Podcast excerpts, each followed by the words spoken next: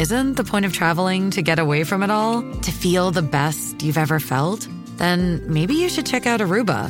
You'll spend your time relaxing on cool, white, sandy beaches and floating in healing blue water. You'll meet locals brimming with gratitude for an island that redefines what a paradise can be. When your trip comes to an end, you won't need another vacation because you just had the vacation. That's the Aruba effect. Plan your trip at aruba.com.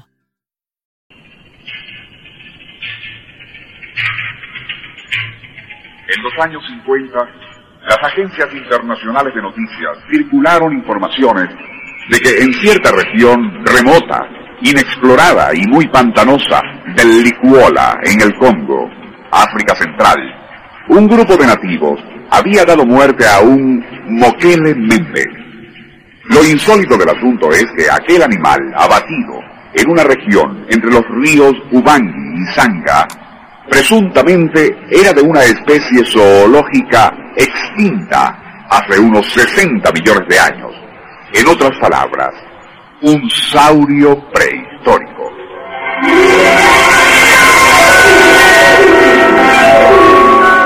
Nuestro insólito universo. Cinco minutos recorriendo nuestro mundo sorprendente.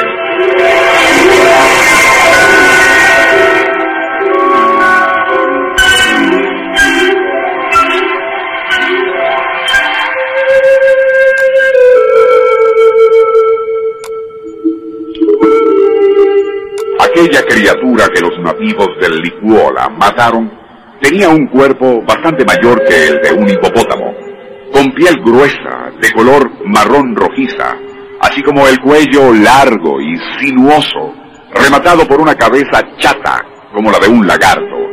En otras palabras, algo muy parecido a un saurópodo.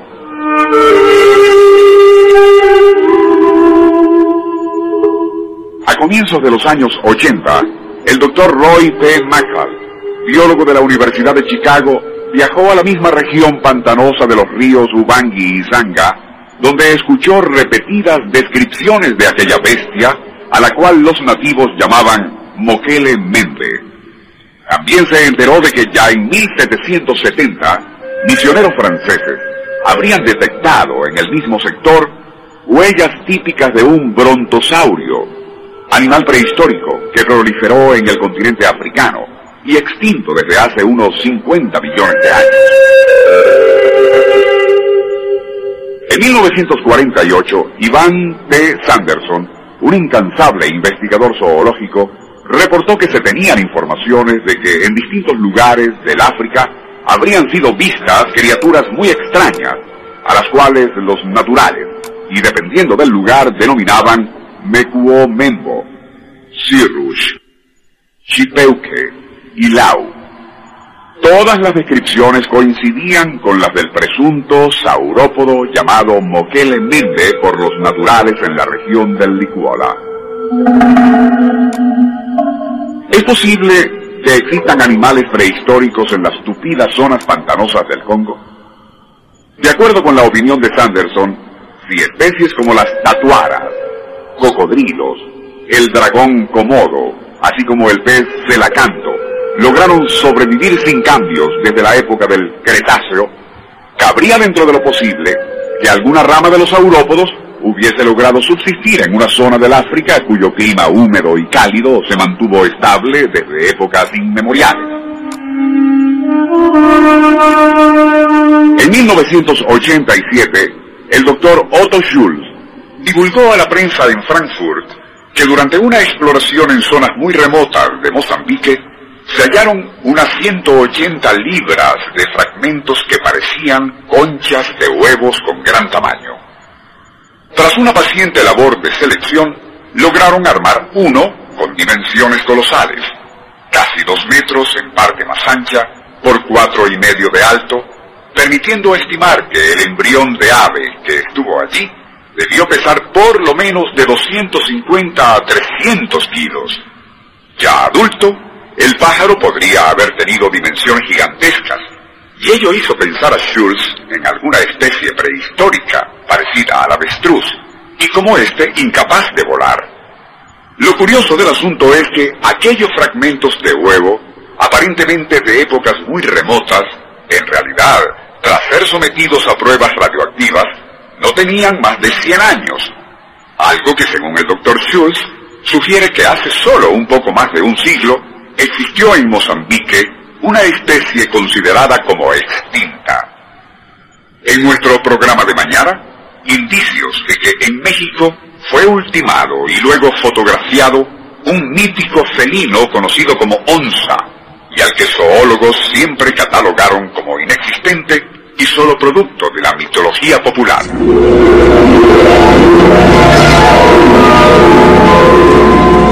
Nuestro insólito universo.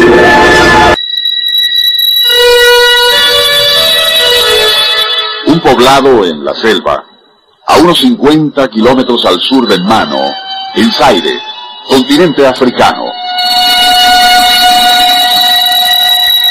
Amanecer del 12 de diciembre de 1987. Muchos aún duermen cuando se escucha un estruendo, seguido por gritos de terror, así como árboles y chozas que crujen.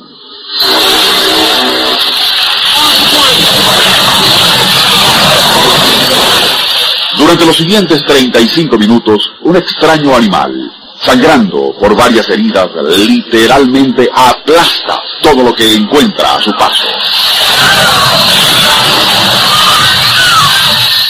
Utilizando antorchas, así como lanzas y piedras, los habitantes del poblado al fin logran ahuyentar a esa bestia que no se parece a ningún animal conocido y que a su paso aplastó 29 chozas, hiriendo a 14 personas, entre ellas 8 niños.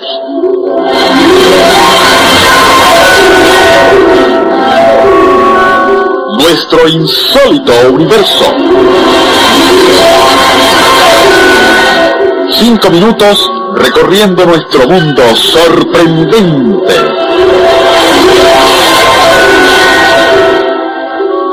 El ataque de una criatura desconocida a un poblado indígena en Zaire a fines de 1987 fue confirmado por el doctor Einar Wendt, antropólogo suizo, quien posteriormente encontró en la zona del incidente huellas cuya distancia entre pisadas era de 5 metros.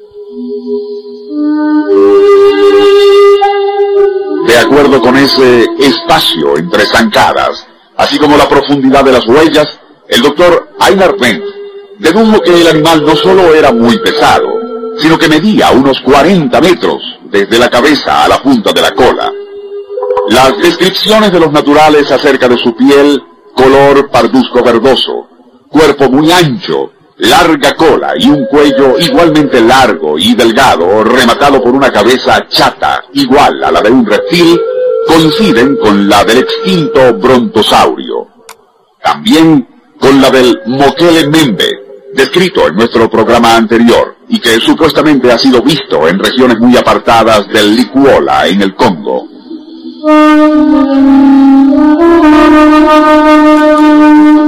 Se trata entonces de remanentes de especies que presuntamente desaparecieron de este planeta hace unos 60 millones de años. Muchos expertos opinan que aún en ambientes que se han mantenido estables desde el punto de vista geológico y climático, ello sería prácticamente imposible, atribuyendo los informes de que han sido vistos a la fantasía y exceso de imaginación. Aún así, muchos investigadores serios han reportado la existencia de huellas, así como fragmentos de huevos gigantes en distintas regiones del África. En el número correspondiente a marzo de 1988 de la revista Discover, el investigador Jimmy James reporta que en la costa occidental de México, provincia de Sinaloa, los habitantes siempre han hablado de tres tipos de felinos. El tigre o jaguar, el león, puma, así como la onza, criatura similar al puma pero mucho más agresiva y cuyo cuerpo y patas son bastante más largas. Los zoólogos siempre catalogaron a la onza como producto de la mitología popular. Pero en enero de 1986, el hacendado Andrés Rodríguez mató a un curioso felino, cuyas características se ajustan a las descripciones de la onza. Existen fotos del cadáver en las cuales puede verse claramente que las patas y el cuerpo del animal muerto por Rodríguez son más largas que las de un puma. También sus orejas, que además son mucho más puntiagudas. Posee también unas curiosas bandas moteadas horizontales en la parte interior de las patas delanteras. Al tener noticias de lo anterior, el zoólogo Richard Greenwell, quien opina que el onza sí existe en sectores desolados de la Sierra Madre, se trasladó a la hacienda de Rodríguez y no solo tomó las fotos publicadas en la revista Discover, sino que supervisó la disección y análisis del cadáver. La foto en cuestión, publicada en la página 46 del número de marzo 88 de la revista ya mencionada, constituye una prueba legítima e irrefutable de que no todos los rumores acerca de animales denominados criptozoológicos son producto de la fantasía.